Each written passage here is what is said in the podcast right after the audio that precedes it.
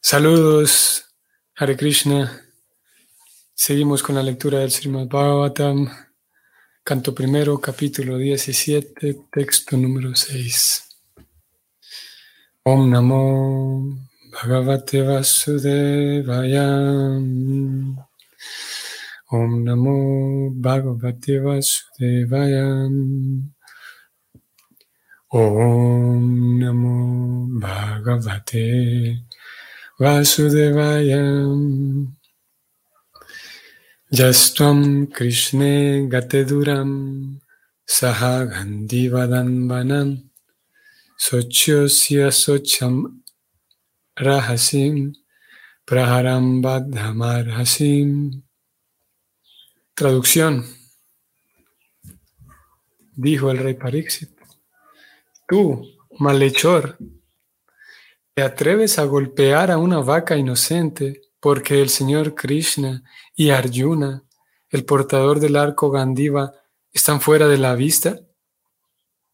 Como estás golpeando al inocente en un lugar solitario, eso te vuelve un criminal y en consecuencia mereces ser matado. Tiene bastante drama aquí el, este capítulo, como vimos en textos anteriores, y apenas estamos en el texto 6. Ya leímos una descripción de la vaca y el toro, ambos leímos.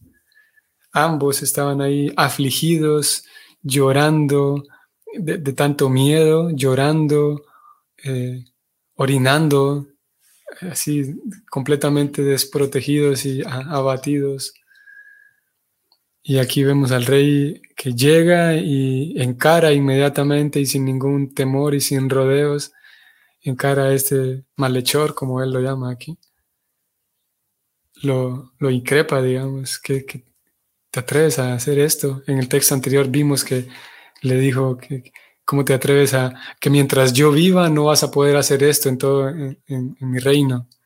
Te atreves a actuar así solo porque Krishna ya se fue. como un verdadero, como un buen heredero de sus abuelos, los Pandavas. Aquí Pariksit, si ustedes recuerdan, así como en algún momento hemos mencionado, como Krishna y Arjuna en la conversación que tienen en la Gita, ambos, tanto Krishna como Arjuna, ambos usan diferentes nombres para referirse a otro. Y Krishna le dice a Arjuna, se refiere a Arjuna en algunas ocasiones como hijo de Prita, hijo de Kuru, Bharata, Dananjaya, diferentes nombres. Y Arjuna lo mismo con Krishna, le, dice, le llama Madhusudana, Govinda, y de esa manera, por los, por los pronombres usados, uno sabe que quien está usando el pronombre está tratando de apelar al otro, está tratando de apelar a, alguna cualidad relacionada con ese nombre, como cuando Krishna le dice a Arjuna, hijo de Bharata, está diciéndole, mira Arjuna, tú perteneces a la dinastía de Bharata, el gran Bharata que nunca tuvo miedo. Así que cuando él le llama hijo de Bharata es para eh, recordarle sus, sus, genes, su sangre valiente. Lo mismo cuando le dice hijo de Kunti, sabiendo que Kunti fue una dama tan, bueno, en ese momento ella estaba viva cuando hablaron la, la Gita.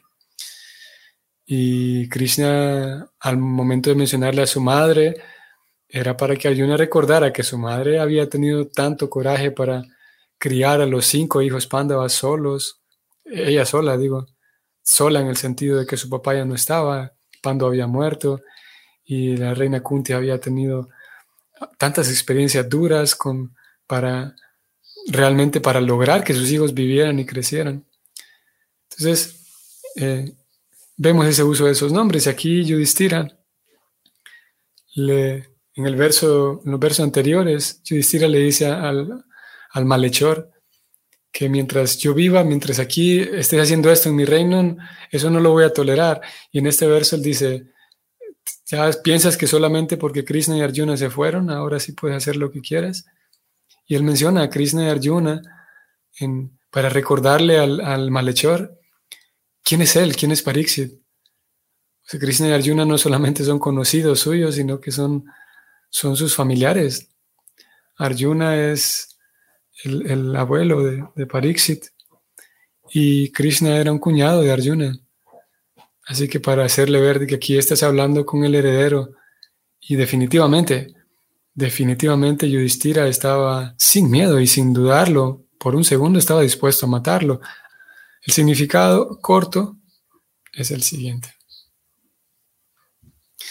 En una civilización en la que Dios está manifiestamente desterrado y no hay ningún guerrero devoto como Arjuna, los asociados de la era de Kali se aprovechan de ese reino sin ley y en mataderos retirados organizan la matanza de animales inocentes, tales como la vaca. Esa clase de asesinos de animales está en condiciones de ser condenada a muerte por orden de un rey piadoso como Maharaj Pariksit.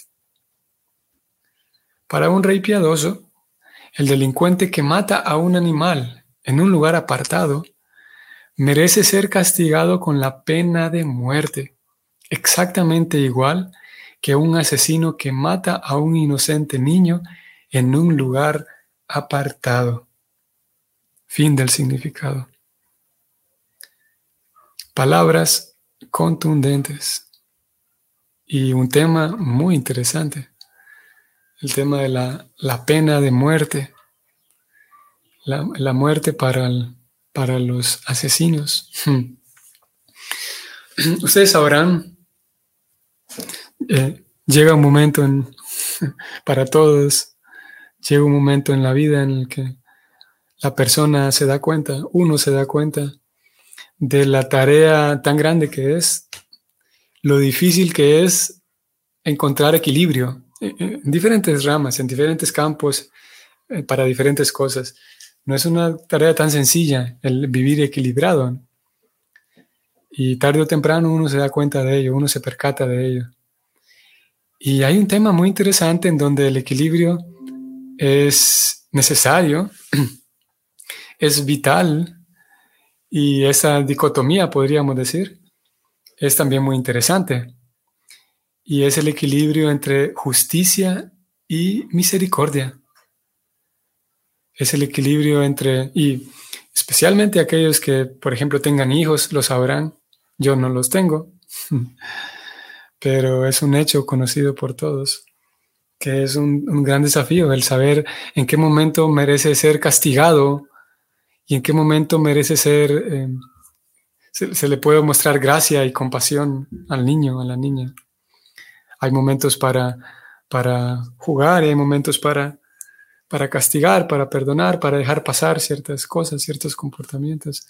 Pero ¿cómo es ese equilibrio entre compasión, entre misericordia y justicia? Y la Gita también trae el tema, curiosamente. De hecho, que hace unos días, ayer mismo hablábamos de, eh, algunas, hablábamos de un tema relacionado con la venida de Krishna. Y él lo dice en la Gita, capítulo 4, eh, del texto 6, 7, 8. Krishna dice que siempre que hay una, una debilidad en la religión, en los, códigos de la religión, entonces yo aparezco, dice Krishna, para dos cosas, para tres, con tres fines. Uno es para ayudar a los piadosos, él dice, para darle refugio y esperanza a sus devotos, aquellos creyentes y que de una u otra manera viven con su vida vinculada a Dios, entregada a Dios en la medida en la que pueden. Entonces Dios aparece, Krishna aparece para darle tranquilidad y seguridad y respaldo y refugio a ellos. Al mismo tiempo para desaparecer de la escena personas contrarias, personas que crean problemas a sus devotos. Y la forma en la que alguien crea problemas a los devotos de Dios es perturbando los códigos de la religión. haciendo un, desorden en los, el código, los códigos religiosos. Entonces, Krishna, por un lado, aparece para matar a unos y ayudar a otros. Y aquellos de ustedes quienes tengan más conocimiento y estén más informados en relación a las actividades de Krishna que se mencionan en las escrituras Vaishnavas, ustedes sabrán que Krishna cuando aparece hay, eh, con las historias de Krishna, hay sangre por todos lados y cabezas que ruedan por todos lados a manos de Krishna, siendo Krishna el responsable, que mató a este, que mató a esta otra persona y a este otro demonio y que le cortó la cabeza a tal. Historias tanto para un observador desprevenido, para un, para un lector no muy atento y un lector eh, escéptico incluso. Esas historias terminan siendo distantes de lo que se podría esperar historias religiosas o historias teológicas, porque estamos viendo a Dios que sin mucha, aparentemente, sin mucha compasión, eh, va y matas, y no solamente mata, sino que en el caso de algunos, especialmente su tío Kamsa, Krishna no solamente lo mata, sino arrastra el cadáver por todos lados, por toda la ciudad, de tal manera que es una escena que hace algunos días hablamos, en ese momento hablaremos más del tema también, de cómo las actividades de Krishna, que técnicamente en sánscrito son llamadas de lila, un nombre, algunos, algunos Vaishnavas eh, eh, usan ese nombre para su, para su hija, por ejemplo, para su mascota, lila, ya que suena agradable. Bueno, lila entonces es llamado, se le llama los pasatiempos o las actividades de Krishna mientras él está en el planeta. Bueno, las actividades de Krishna en el mundo espiritual también son su lila. Y ese lila, esas actividades, aquellas historias a las cuales nosotros tenemos acceso, e información, es necesario para poder acceder apropiadamente a ellos, es necesario conocer el tatua, o sea, la verdad filosófica de fondo. Teniendo ambos, ambas dimensiones eh, observando ambas dimensiones con claridad, entonces uno puede realmente em, profundizar en la verdad teológica que hay en esas historias. Entonces, lo cierto es que Krishna entonces, volviendo a la historia con Kamsa, que era su tío, el tío, el mismo tío que tenía presos a sus papás, algunos de ustedes sabrán la historia, antes que Krishna naciera, sus papás Vasudeva y Devaki, ellos eh, fueron presos por el, hermano de Devaki. Este hermano era Kamsa, su nombre. Y Kamsa los apresó porque él era el rey.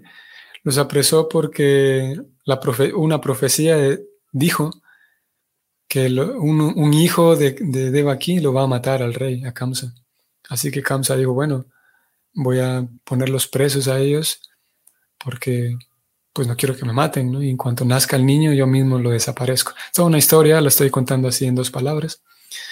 La cosa está de que eventualmente Krishna nació, Krishna fue a otro lugar, creció, no, no creció en la misma prisión donde nació, sino que creció en otro lugar. Y llegado el momento, entonces Krishna regresa a este, al reino de Kamsa, regresa y su tío no solamente causaba problemas a sus papás, sino a mucha otra gente. Y él era el rey de este lugar y Krishna fue, lo mató y arrastró el cadáver por todos lados, por toda la ciudad, de tal manera que todo el mundo vio como cruelmente había sido matado su, reino y mucha gente estaba afligida porque había muerto el rey Kamsa. Así que, por un lado vemos a Krishna administrando esa dosis de justicia. Ahí es clara y evidentemente una dosis de justicia hacia una persona en particular. Y luego lo vemos en otras ocasiones administrando unas dosis tan grandes de gracia divina, de misericordia, de compasión, como por ejemplo cuando la muy conocida y casi la más conocida historia de Krishna, cuando él decide dejarse amarrar como un niño ordinario, porque su mamá estaba haciendo los, como se dice, los quehaceres de la casa. Y Krishna, mm, ¿cómo es esta palabra? con picardía, le gustaba hacer travesuras para molestar a su mamá, simplemente, para, para molestarla. y como digo, todas estas historias, aquí también, tanto en la justicia, cuando Él castiga severamente, como cuando Él se comporta de manera tan dulce, en ambos casos hace falta conocer el tatua, la verdad filosófica detrás. Porque en el caso de su mamá, que él le gusta de molestar a su mamá y, sus tías también, que son amigas de su mamá y tienen prácticamente la misma edad, todas las amigas de ella que viven en la aldea, su, su vida diaria es esa. Krishna sale a, molestar a, las tías y va en alguna casa, las escrituras dicen eso, va en alguna casa y, se roba algunos dulces y ellas se, se molestan, aunque en el fondo en realidad disfrutan de que Krishna venga y se robe los dulces. De hecho, ellas cocinan, las amigas, las, sus tías, cocinan esperando en que, en que el olor de, esta, de estos dulces le llega hasta allá a Krishna para que venga y se meta aquí a mi casa a robarlos. Es lo que ellas disfrutan. Y, pero externamente se molestan con él y etcétera. Como digo, hay toda una realidad filosófica detrás. La cosa está de que entonces lo vemos, aparte de administrar eh, eh, justicia, también administra grandes dosis y cantidades muy dulces de gracia y de compasión. Entonces su mamá estaba allí haciendo los quehaceres y, él, incansable, molestándola, decide ella amarrarlo para, para tenerlo a la vista, para, para, que no siga haciendo travesuras, para tenerlo ahí a la vista. Y ahí lo tenemos a la suprema personalidad de Dios siendo así amarrado. Luego lo vemos con los amigos, con los pastorcillos que juegan y bromean. Las escrituras describen que cuando ellos van al bosque, llevan a los terneros a pastar. Bueno, a veces tiene cierta edad en donde llevan los terneros y cuando crecen un poquito más ya les encargan las vacas. Y se describe cuando llevan las vacas, por ejemplo, todos van al bosque, salen en la mañanita a las ocho y media, vuelven en la tarde. Y al mediodía comen su bolsita de la merienda que cada una de sus mamás les preparó a todos los amigos. Allá comen, toman una siesta, las vacas, mientras ellos están durmiendo, las vacas se turnan para cuidarlos en el bosque. Y se describe como Krishna y Balaram, su hermano, que son expertos en todo, expertos bailarines, músicos, eh, expertos, como hoy se dice, eh, eh, storyteller, son buenos para contar historias y entretener a los amigos contando historias. En ocasiones Krishna y Balaram, su hermano, organizan bailes en el bosque y ellos dos bailan para el placer de todos sus amigos. Imagínense la, fortuna de simplemente ir al mundo espiritual y ver a Dios bailando para uno. una teología un tanto, una teología muy distinta, muy profunda. Bueno, entonces al terminar el baile, las escrituras dicen que todos le aplauden, los niños, cada alma está ahí disfrutando de ver a Dios bailar.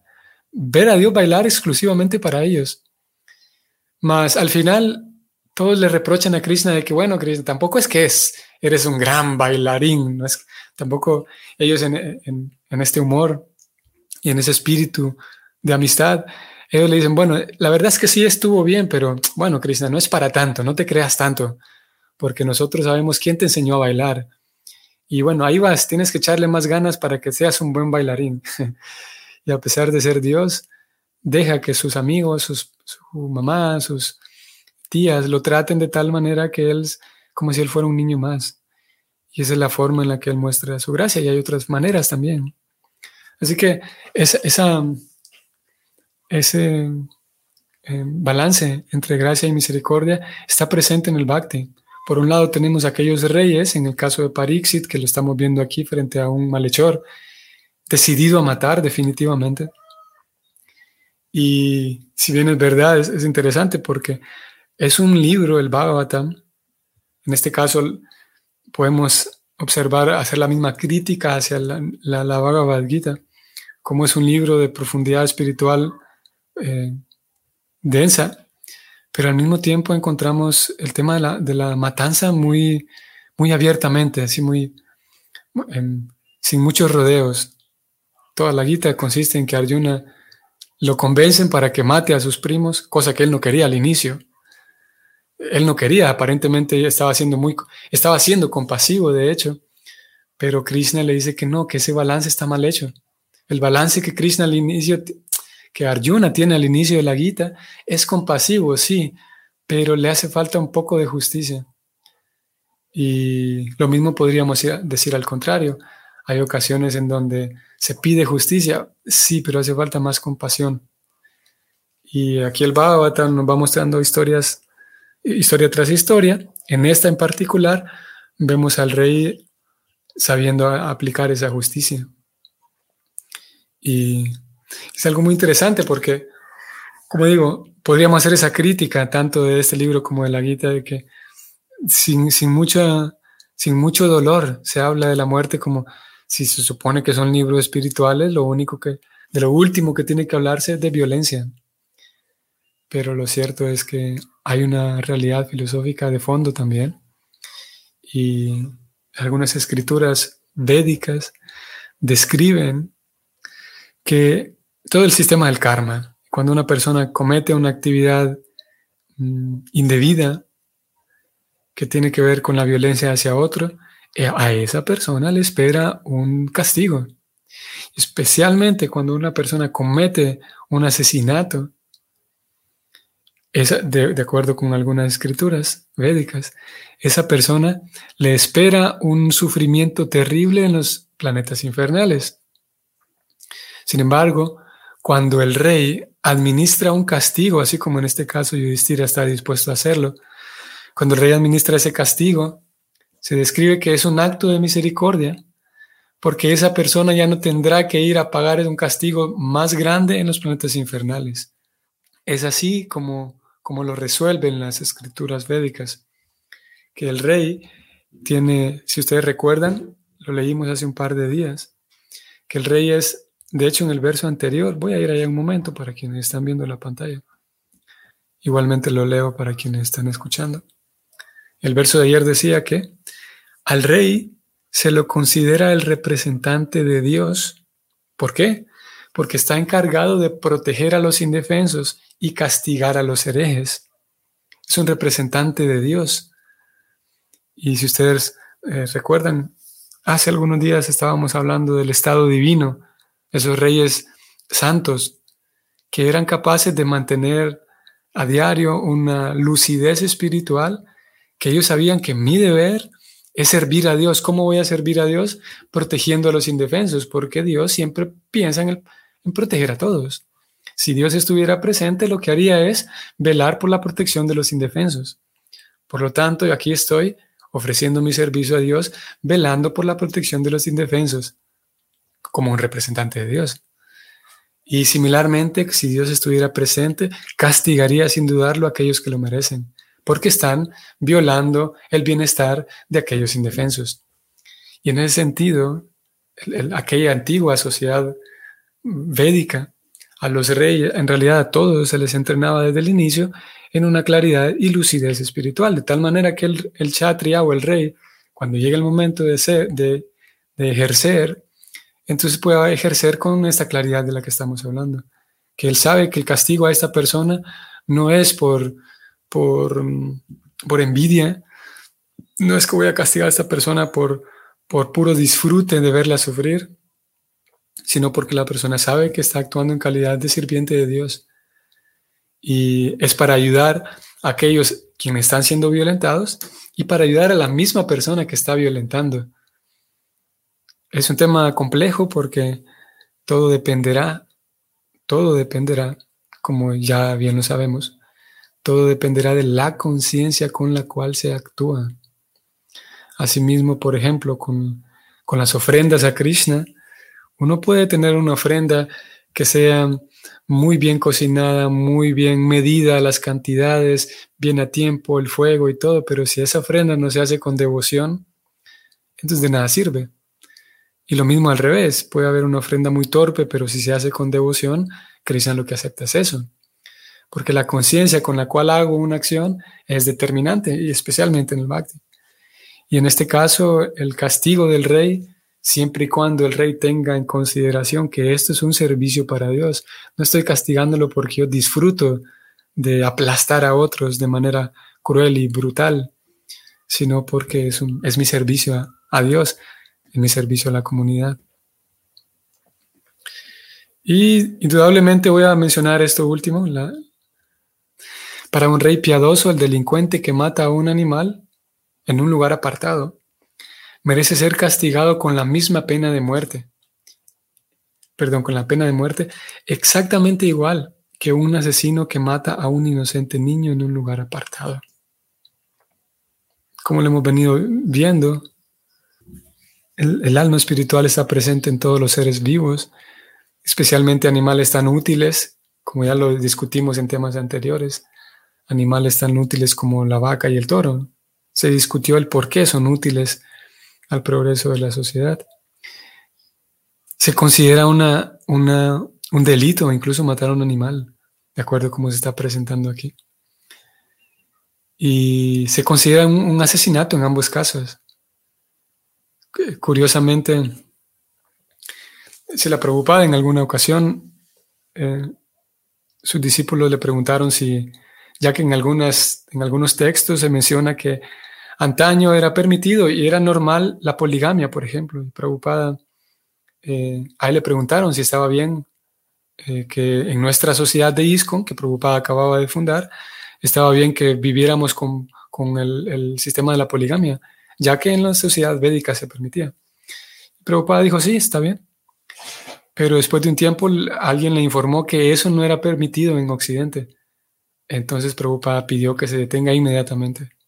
Cuando él se enteró de que es algo que va en contra de la ley de Occidente, él dijo, no, vamos a dejar de hacer eso. Y afortunadamente no fue algo que, que duró mucho tiempo. Lo cierto es que él, al considerar cómo funciona Occidente, dijo, no, no sé, no, no podemos vivir así. Tenemos que ajustarnos a la realidad que tenemos. Y lo mismo con la pena de muerte. Antaño se hacía esto. Hoy hay tantas mm, eh, variables que hay que tener en cuenta. Y una de ellas es que la forma tan ineficaz que se administra con la cual se administra la justicia hoy por hoy es que muy fácilmente alguien podría ser castigado con la pena de muerte siendo un inocente. Es el, es el argumento más, más fuerte a favor de quitar la pena de muerte. Sin embargo, en un sentido filosófico, como ya dijimos, es, tiene respaldo, al menos en aquel tiempo cuando se hacía, tenía un respaldo. Hoy por hoy, eh, bueno, hay tantos, como digo, tantos asteriscos ahí en el, tema del castigo y el sistema penitenciario que a veces eh, los malhechores viven mejor que mucha gente que vive fuera inocente. Y simplemente el movimiento Hare Krishna no está para hacer marchas y pedir que se apruebe la pena de muerte ni nada por el estilo. Sin embargo, aquí Prabhupada lo menciona como un dato cómo funcionaba anteriormente. Y ante los ojos de la ley divina, una persona que mata a un animal es un asesino. ¿Qué decir entonces de alguien que mata a un niño, como aquí Prabhupada y la sociedad está tan patas arriba. Mucha gente tiene, tiene unas contradicciones tan bárbaras y groseras en su cabeza que sí, que protestan porque los pobres animales, pero, pero cuando se matan a los niños en el vientre, ahí no hay protesta. Cuando, cuando se habla de abortos, incluso se habla de los derechos y de salud pública, pero cuando se maltrata a ciertos animales, ahí sí se hacen marchas y todo lo demás. Como digo, es cantidades industriales de inconsistencia, cantidades industriales de, incongruencia en la vida de algunas personas. hoy por hoy, como digo, sí se hacen marchas para proteger a las tortugas, a los delfines, a los pobres perritos en la calle, pero cuando se toca el tema del aborto, ahí sí, ahí hablamos de salud pública, que es un derecho para la mujer matar al niño, que, que la mujer va a decidir si es madre o no. Lo cierto es que ya es madre, ya tiene a su hijo en el vientre. Si lo mata ya es otra historia, va a ser una madre que mató a su hijo. Pero es, es, a pesar de que la ley lo llame así como hoy por hoy, la ley no castiga a alguien que tenga un matadero, por ejemplo, se ve normal porque la ley ya lo respaldan y sabemos muy bien que el hecho de que la ley respalde algo no lo vuelve algo bueno. Como en su momento la ley era que se pueden comprar esclavos, yo puedo comprar los esclavos que quiera, siempre y cuando tenga recursos. Y por el hecho de que esa ley funcione no quiere decir que está bien comprar un ser humano. Lo mismo y por hoy. El hecho de que la ley no haga nada en contra de la matanza de animales en un matadero no quiere decir que moralmente es bueno. Y eso tiene, un, tiene consecuencias a nivel psíquico, a nivel sutil en la sociedad. Y similarmente, por mucho que una ley diga que está bien, que es el derecho de una mujer matar a su hijo, es, es un crimen ante la ley divina y ante la ley natural es un crimen que tiene un castigo severo. Muy bien, vamos a detenernos aquí. Espero que tengan hoy un bonito día y nos vemos mañana. Hare Krishna.